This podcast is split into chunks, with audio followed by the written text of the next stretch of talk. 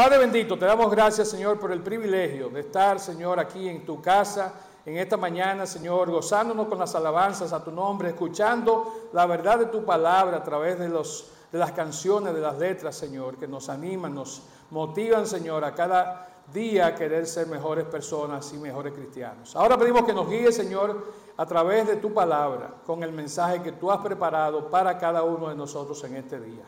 Nos presentamos todo esto y damos las gracias en el nombre de Cristo Jesús. Amén. El fin de semana pasado nos tocó a mi esposa Gladys y a mí recibir en nuestro hogar a un par de angelitos. Una nieta de dos años y medio y otra nieta de 13, ya casi 14. La de 13, 14 más o menos se cuida sola, pero la de dos años y medio es toda energía.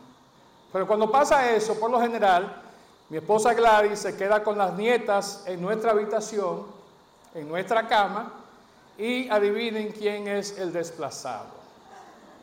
Como todo buen abuelo, me toca irme como un huérfano, un infeliz, con mi almohadita y mi sabanita, a la habitación que era de mi hijo, Juan José, que está por ahí sentado.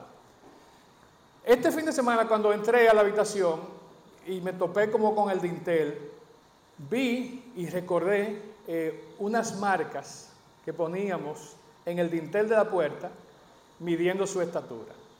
Y esas marcas, ya él se mudó y se casó, tiene hijo propio, pero esas marcas todavía están ahí. Y esas marcas fueron midiendo. ¿Cuánto hicieron eso alguna vez?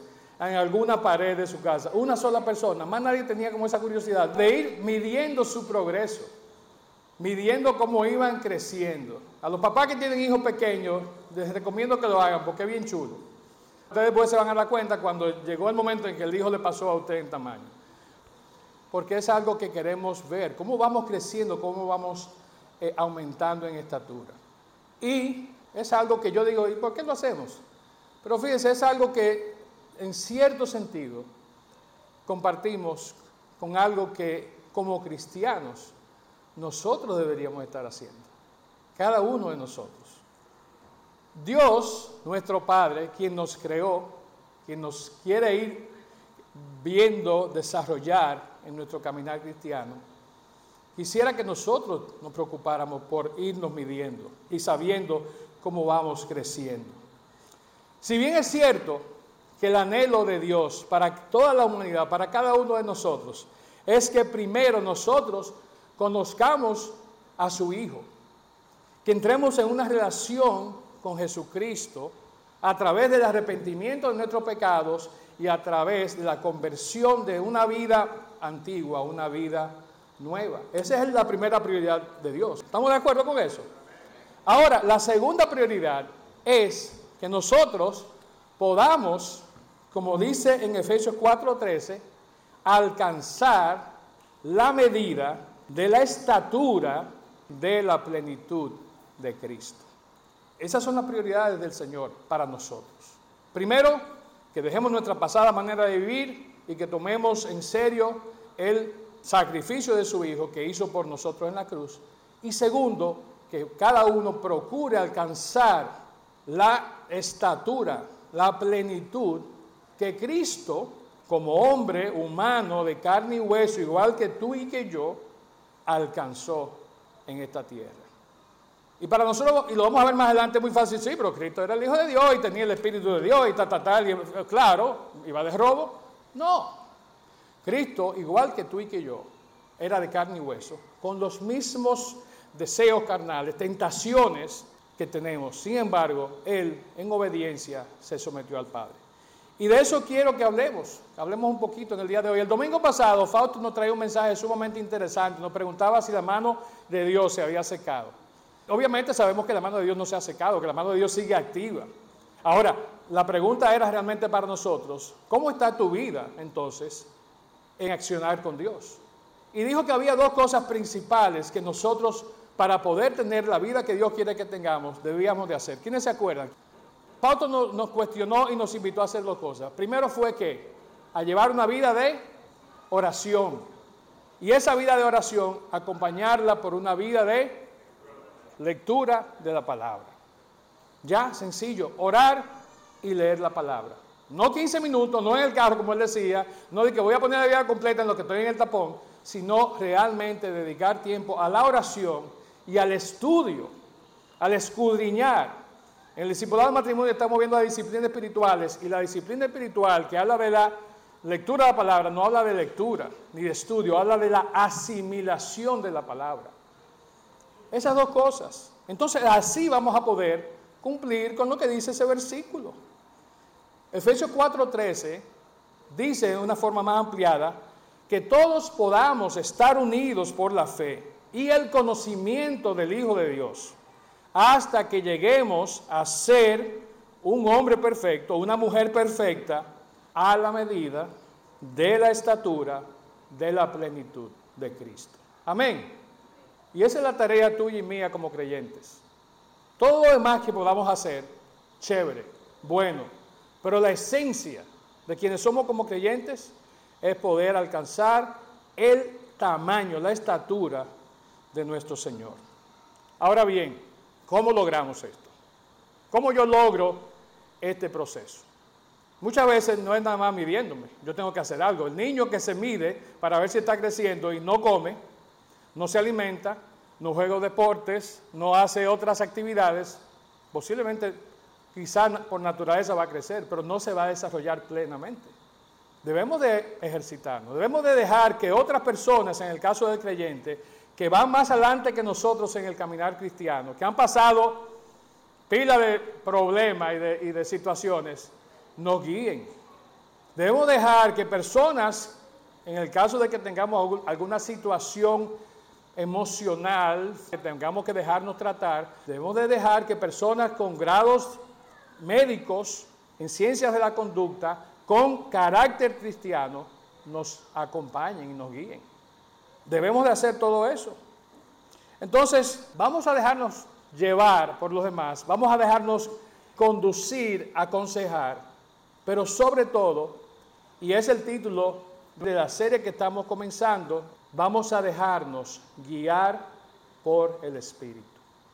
Bien, hoy vamos a comenzar hablando de la presencia, de la promesa y el poder del Espíritu Santo.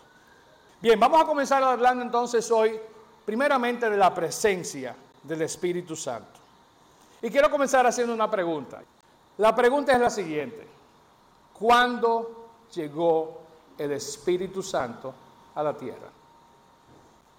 ¿Qué día? ¿Qué día llegó el Espíritu Santo a la tierra? Pentecostés. ¿Cuánto apoyan la teoría de Pentecostés? Levantemos la mano. Bien. ¿Cuándo? Ah, en la creación. ¿Cuándo en la creación, José?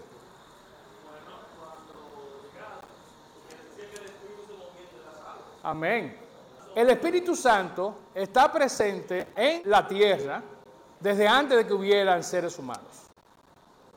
El Espíritu Santo dice este pasaje que tenemos aquí en Génesis capítulo 1, versículo 1 y 2, Dios en el principio creó los cielos y la tierra.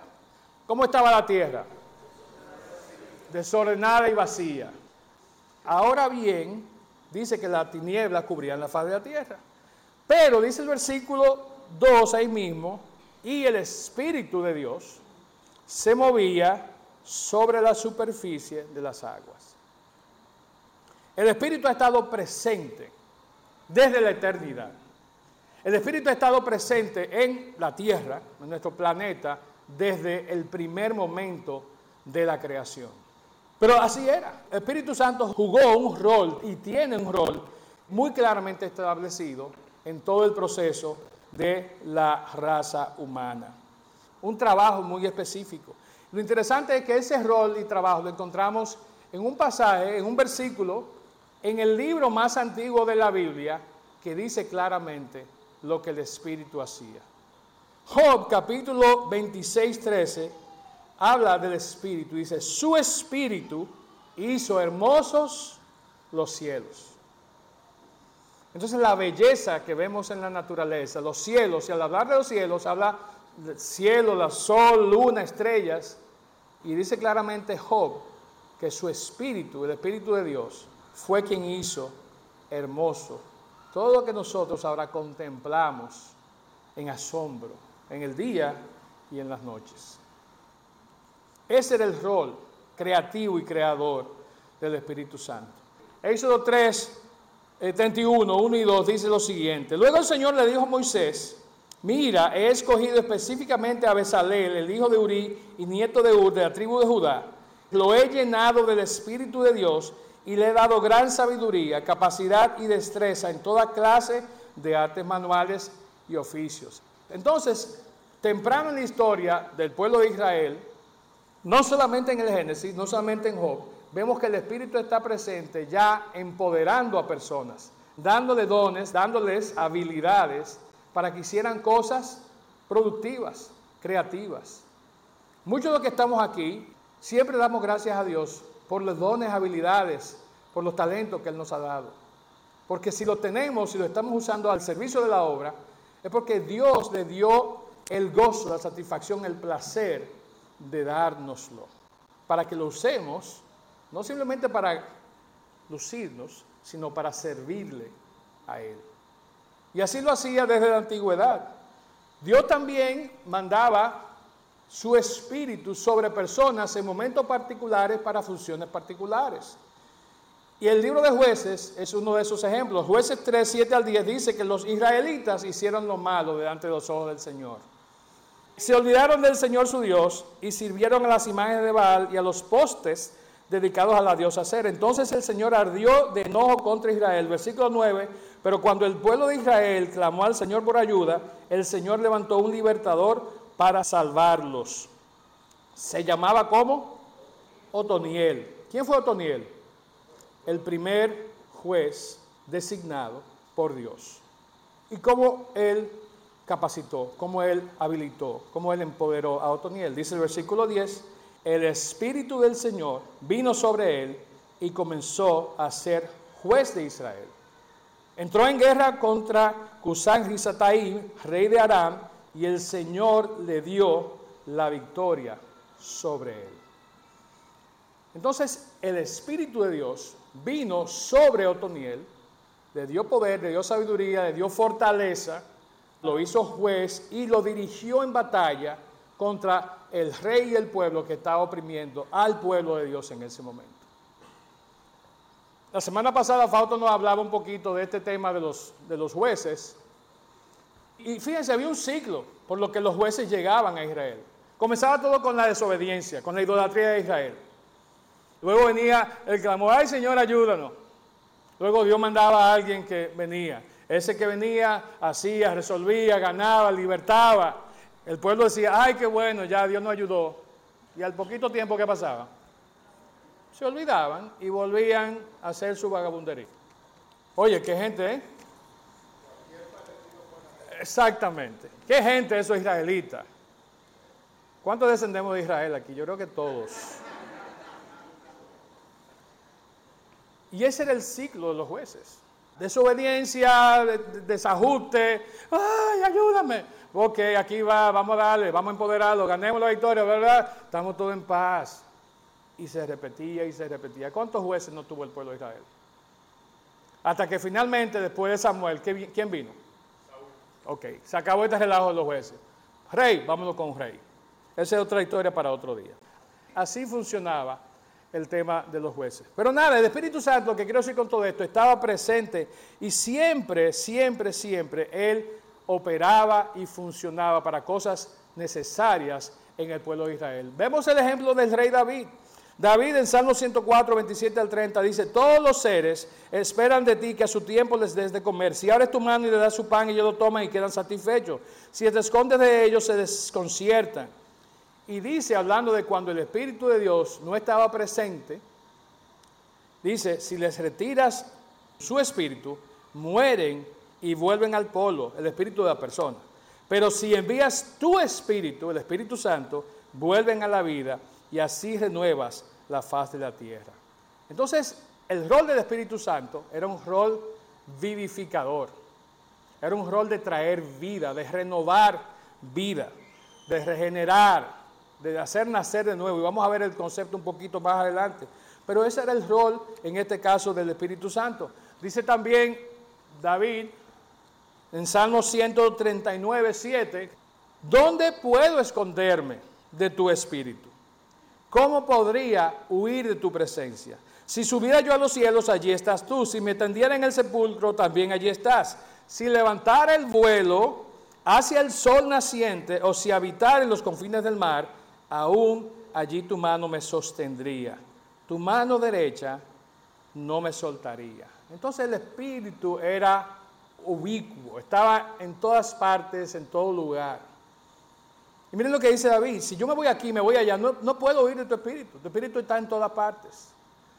Tu mano derecha, hablando de como la fortaleza a través del espíritu, dice, no me soltaría.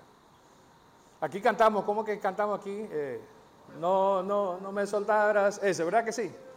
Es de ahí que viene. En lo alto, en lo bajo, en lo ancho, en lo profundo, en ningún lado, en ninguna manera, Dios no nos suelta. ¿Quiénes son los que soltamos la mano de Dios? Entonces, el Espíritu Santo estaba a través de toda la historia del pueblo de Israel, a través de todo el Antiguo Testamento, estaba trabajando con jueces, estaba trabajando con guerreros, estaba trabajando con profetas, en y a través de cada una de esas personas.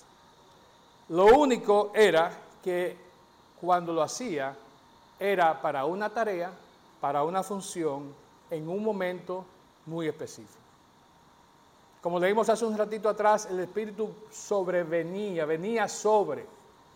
Con los jueces, el Espíritu venía sobre ellos. Con Sansón, ¿recuerdan Sansón? Sansón hizo muchísimo desacato. Pero hubo un momento en que él dijo, mándame el Espíritu de nuevo, ya por última vez me voy a llevar a toda esta gente conmigo. Entonces lo que Sansón pudo hacer y lo que pudieron hacer los profetas y lo que pudieron hacer los libertadores de Israel, lo pudieron hacer porque el Espíritu Santo de Dios venía para una tarea y en un momento particular sobre ellos. Ahora bien, ese fue el caso en el Antiguo Testamento, ese fue el caso en el Antiguo Pacto.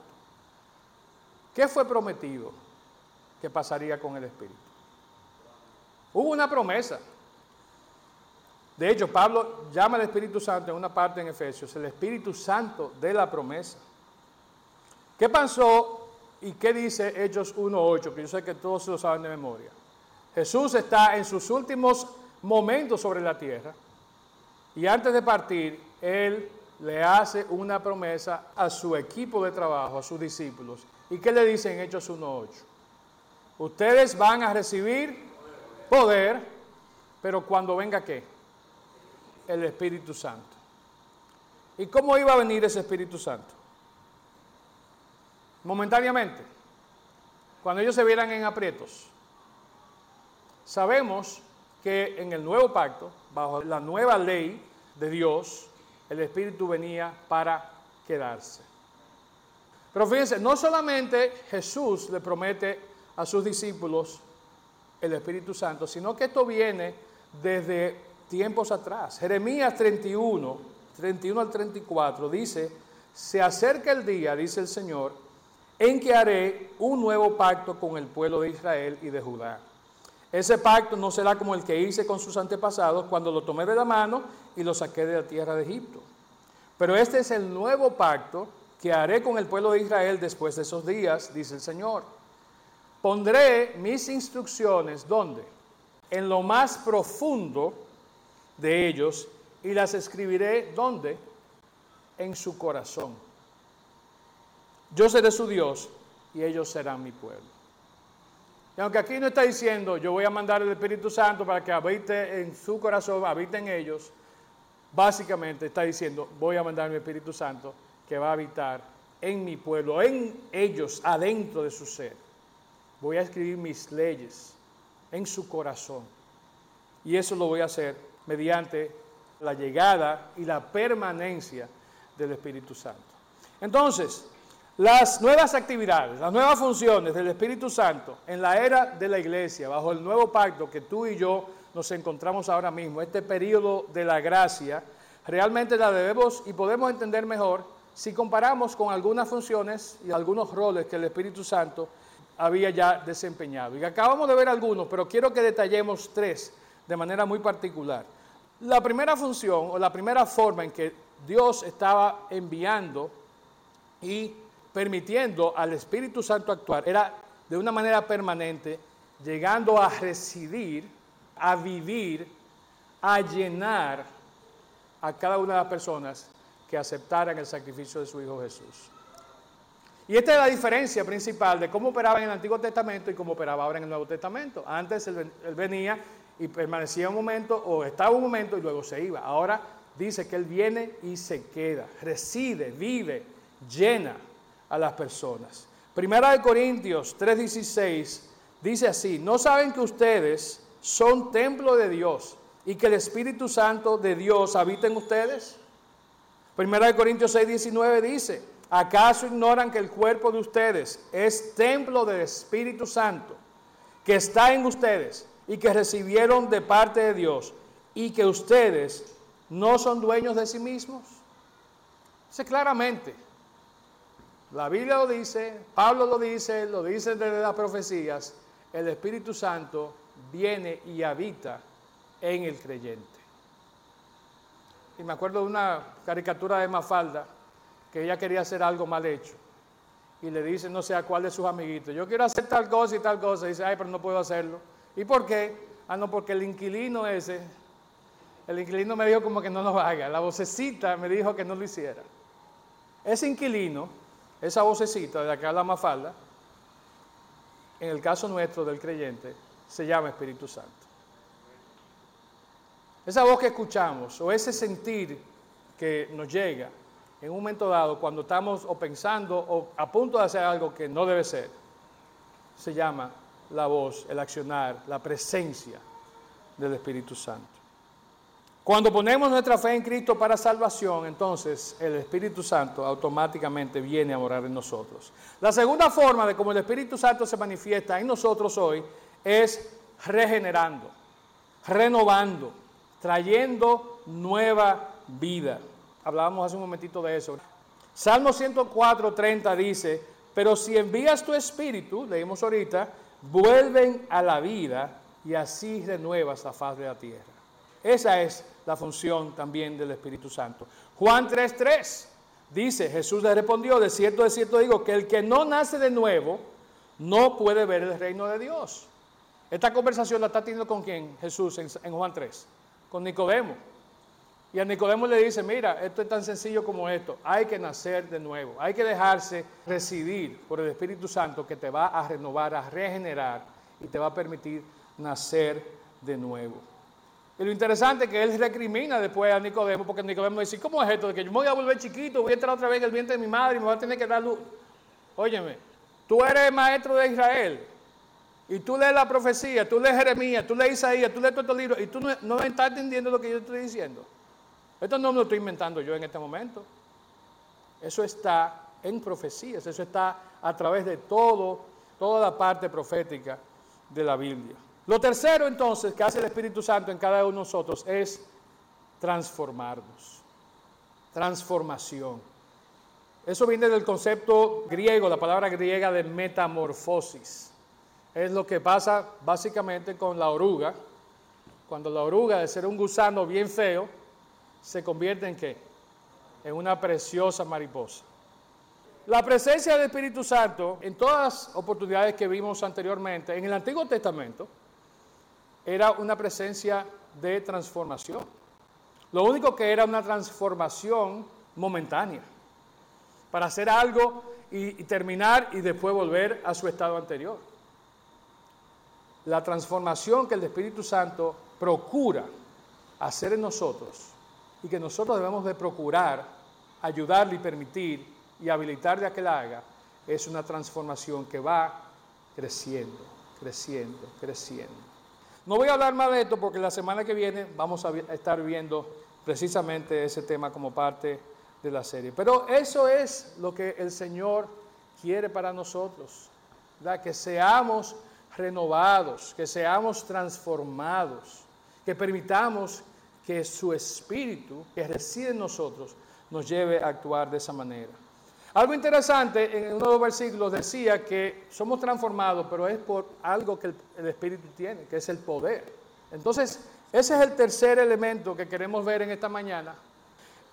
El Espíritu Santo es un espíritu de poder. Si vamos al momento del bautismo del Señor, en el río Jordán de parte de, Juan el Bautista, vemos que en ese momento se marca lo que llamamos un punto de inflexión en la vida de nuestro Señor. Un punto donde cambió radicalmente la vida de Jesús. ¿Por qué? Porque en ese momento, él al ser sumergido en las aguas y ser levantado, sufre, digamos que una transformación, pero se escucha una voz del cielo que dice que este es mi hijo amado. Y desciende sobre él en forma de paloma, como cantamos hace un ratito, que el Espíritu Santo. Cada uno de los autores de los evangelios toma este momento, ¿verdad? Hay pocos momentos que los cuatro evangelios lo destacan, ¿verdad? Uno es la transfiguración, otro es la crucifixión, pero este de manera muy particular está bien detallado. Mateo 3:16 dice que entonces los cielos se abrieron, vio el Espíritu que descendía como paloma, se posaba sobre él. Marco dice, en cuanto a Jesús salió del agua, vio que los cielos se abrían, que el Espíritu descendía sobre él como una paloma. Lucas 3:22 dice, el Espíritu Santo descendió sobre él en forma de paloma, agrega, entonces vino una voz del cielo que decía, tú eres mi Hijo amado, en quien me complazco. Y lo interesante de esto, no solamente el hecho del bautismo, la paloma, la voz, sino de que antes de ese momento, aunque Jesús, por ser parte de la Trinidad, por ser Dios, aunque estaba en su humanidad en la carne, Jesús no tenía la permanencia del Espíritu Santo sobre él que le permitía hacer prodigios y milagros. ¿Cómo? Jesús fue bautizado en su humanidad. Jesús fue bautizado siendo, ¿verdad?, un ser de carne y hueso. De hecho, Juan 1, 32 al 34 dice esto. Juan también dio testimonio y dijo, vi al Espíritu del cielo descender del cielo como paloma y permanecer sobre él. Ya lo vimos. Dice, yo no lo conocía, pero el que me envió a bautizar con agua me dijo, aquel sobre quien veas que es que el Espíritu desciende y que permanece sobre él, es el que bautiza con el Espíritu Santo. Yo lo he visto y he dado testimonio de que este es el Hijo de Dios. Juan no solo enfatiza que el Espíritu desciende, sino que él subraya, apuntala de que el Espíritu permaneció. La llegada, pero sobre todo la permanencia del Espíritu en Jesús, fue lo que le permitió actuar desde ese momento y en adelante haciendo las obras que él hacía. Qué interesante, qué interesante. Muchos pensaban que no, Jesucristo, si seguía así, sin hacer, podía comenzar a hacer milagros y no tenía problema. En varios momentos Él es, ¿verdad?, peticionado a que haga cosas. Mi momento aún no ha llegado.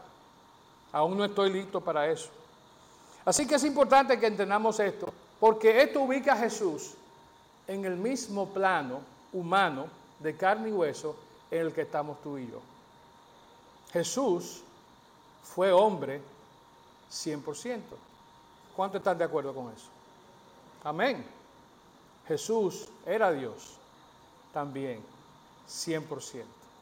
Por eso pudo cumplir y hacer las cosas que hacía. Pero Jesús necesitaba que el Espíritu Santo viniera sobre él y le habilitara, le empoderara, fuera de testimonio a todos los que lo vieron y que lo escribieron y que nosotros hoy, dos mil años después, estamos leyendo de que Él comenzó a hacer milagros cuando fue habilitado, autorizado, refrendado por el Espíritu Santo. Hay una cita de un teólogo y profesor, ¿verdad?, del Antiguo Testamento y de Hebreo del Dallas eh, Theological Seminary de Dallas, Texas.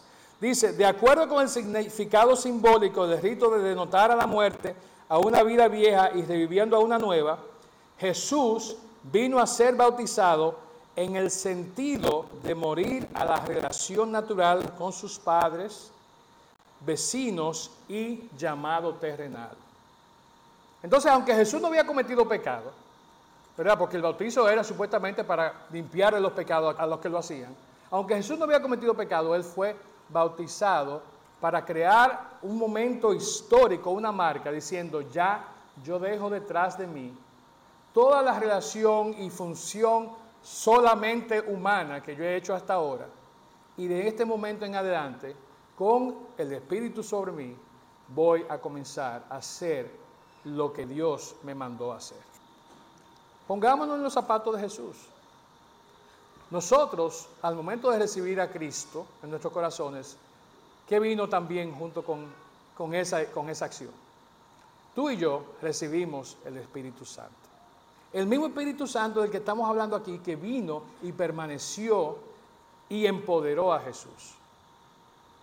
Recibimos, como dice Jesús en Hechos 1.8 al decirle a sus discípulos, ustedes recibirán poder cuando venga sobre ustedes quién? El Espíritu Santo. Y quiero irlo dejando con ese, como ese hilo de pensamiento, porque es realmente la intención de hoy, que nos cuestionemos.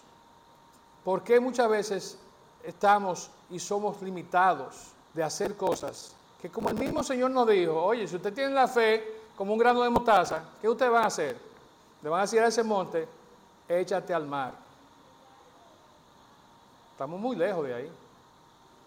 Pero no es porque no tengamos el poder residente en nosotros que nos permitiría hacerlo. Está ahí latente. Falta fe. Voy terminando con esto. Dice Efesios 4, 20, 22 y 24. Pablo hablando de los cristianos en Éfeso les dice, pero esto quiero decirles en el nombre del Señor y en esto quiero insistir. No vivan ya como la gente sin Dios que vive de acuerdo a su mente vacía. En cuanto a su pasada manera de vivir, despójense de su vieja naturaleza, la cual está corrompida por los deseos engañosos renuévense en el espíritu de su mente y revístanse de toda la naturaleza creada en conformidad con Dios, en justicia y en santidad. Como dice la cita, Jesús se bautiza y se está separando, está dejando detrás de él todos esos vínculos, ataduras, limitaciones terrenales y se está enfocando hacia lo que tiene por delante. Él sabe que su tiempo es limitado. Él sabe que su tiempo va a terminar con su sacrificio en la cruz. Y se apura. Quizá eso nos falta a nosotros un poquito a veces, ¿verdad? Ah, no, yo tengo la juventud por delante y tengo después la vejez y cuidado. Como va la tecnología ahora yo puedo durar. Pero el punto está en que Jesús sabía que tenía un enfoque, tenía una tarea que cumplir y sabía ahora que él tenía el poder para hacerlo. Me fascina lo que dice uno de los profetas, que reconoce esto al igual que Jesús y al igual que Pablo lo dice. Miqueas dice en el capítulo 3, versículo 8, dice, yo en cambio estoy lleno del poder, lleno del Espíritu del Señor. Un profeta de la época de Isaías, de Oseas, está diciendo esto. Yo estoy lleno del poder, lleno del Espíritu del Señor, lleno de justicia y fuerza, para que denunciar con valentía el pecado y la rebelión del pueblo, la rebelión de Israel. Nosotros tenemos esa misma llenura, tenemos ese mismo poder. ¿Qué estamos haciendo con eso? Hemos visto que desde el momento de que creímos en el Señor, recibimos el poder del Espíritu Santo que vino a residir permanentemente en nosotros. Ese Espíritu es el mismo que estuvo presente, como dijeron por acá adelante, ¿verdad? Desde el momento de la creación, que se movía sobre las aguas y estuvo presente a través de toda la historia que aparece en el Antiguo Testamento. Fue prometido a nosotros como abogado, como intercesor, como intermediario, como consolador, como ayudador. Y en el bautismo de Jesús acabamos de ver que se manifestó la presencia del Espíritu Santo mediante el cumplimiento de la promesa que había sido dada por profetas desde la antigüedad y en ese momento se manifestó su poder. Nada de eso, desde el día del bautizo de Jesús hasta el día de hoy, ha cambiado. Todas las condiciones se mantienen igual. El Espíritu sigue siendo el mismo Espíritu. La presencia de ese Espíritu sigue siendo la misma presencia. El poder que tiene ese espíritu sigue siendo el mismo poder. ¿Qué ha cambiado? ¿O quiénes hemos cambiado. ¿Qué estás haciendo tú? ¿Qué estoy haciendo yo para o magnificar y aprovechar eso que el Señor nos ha dado o para limitar, para disminuir, para, para hacerlo menor? Simplemente la decisión está en ti y está en mí. ¿Qué vamos a hacer con la presencia del Espíritu Santo en nuestras vidas? ¿Vamos a dejar que quede ahí dormido, que quede latente? ¿O nos vamos a activar nosotros y vamos a activar el Espíritu para hacer grandes cosas iguales que las que hizo nuestro Señor? Es a través de su Espíritu que Dios entonces nos sigue animando a continuar y a esforzarnos y a desarrollarnos permanentemente. Tu meta, la mía como creyente, es precisamente como comenzábamos hablando, que podamos todos, a través del Espíritu Santo, alcanzar la medida de la estatura de la plenitud de Cristo. ¿Por qué no nos ponemos en pie para terminar en oración? Más adelante en uno de los mensajes veremos una cita de Romanos 8:14. Y ahí Pablo habla claramente a los romanos y nos invita, nos dice que nos dejemos, que permitamos ser guiados por el Espíritu. Y si cumplimos eso en nuestras vidas, vamos a ver cambios increíbles. Debemos partir ciertamente del fundamento de la oración y de la lectura de la palabra. Y debemos de aceptar entonces y reconocer que si hemos creído en el sacrificio de Jesús, recibimos el Espíritu Santo de la promesa, que su presencia habita en nosotros y que tenemos el poder para obrar a través de ese Espíritu. La decisión es tuya, la decisión es mía. ¿Permito que el Espíritu Santo obre o lo dejo ahí tranquilito sin molestar? Para muchos de nosotros el Espíritu Santo ha estado ahí desde el día de nuestra conversión tomando una siesta, hibernando. En el caso de otros no, el Espíritu Santo se ha despertado de vez en cuando, hace algo y vuelve a descansar. El Espíritu Santo quiere estar obrando continuamente, cada día, cada momento de tu vida de manera poderosa. Pero para eso tú, yo, tenemos que permitirle a Él obrar. Debemos estar abiertos, debemos estar receptivos a su dirección y debemos de anhelar ser llenos por el Espíritu Santo cada día de nuestras vidas. Inclinamos nuestras cabezas, cerramos nuestros ojos y oramos a nuestro Señor. Padre, muchísimas gracias por tu palabra, Señor, que como dice ella misma es cortante, es eficaz, penetra, Señor, hasta lo más profundo de nuestro ser. Y nos ayuda, Señor, a entender las cosas que tú has eh, querido que entendamos, Padre.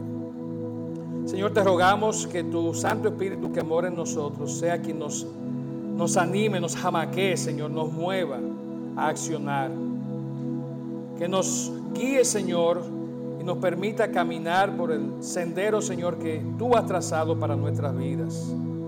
Que permitamos, Señor, que tu Espíritu alinee, Señor, los planes divinos, Señor, que tú tienes para cada uno de nosotros, con los planes que vamos trazando, muchas veces un poco miope en nuestras vidas, Señor. Padre, por favor, ilumínanos. Por favor, Señor, haz que tu Espíritu, Señor, nos, nos incomode nos, saque de nuestro centro y nos mueva a reflexión. Nos mueva, Señor, a buscar entender cuál es tu voluntad para nuestra vida cada día. Ahí donde estás, quiero invitarte a que tomes 30 segundos y le pidas esto mismo al Señor. Pídele, Señor, muéstrame qué tú quieres que yo haga. Señor, que tu espíritu me guíe, que tu espíritu me ayude a ser lleno, a alcanzar la estatura, la medida, la plenitud de Cristo. Pídeselo.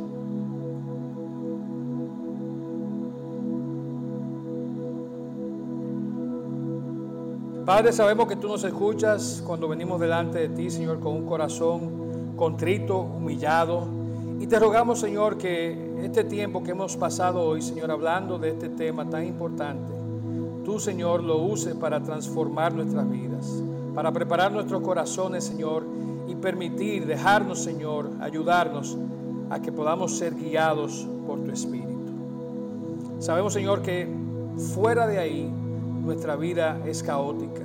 Fuera de ahí, Señor, nos llenamos de problemas, muchas veces sin soluciones. Pero sabemos que en ti, Señor, encontramos la respuesta, Señor, a cada situación de nuestra vida. Y te damos muchas gracias por eso. Guíanos, Padre, bendícenos, protégenos. Te pedimos todo esto y te damos las gracias en el nombre de Cristo Jesús. Amén.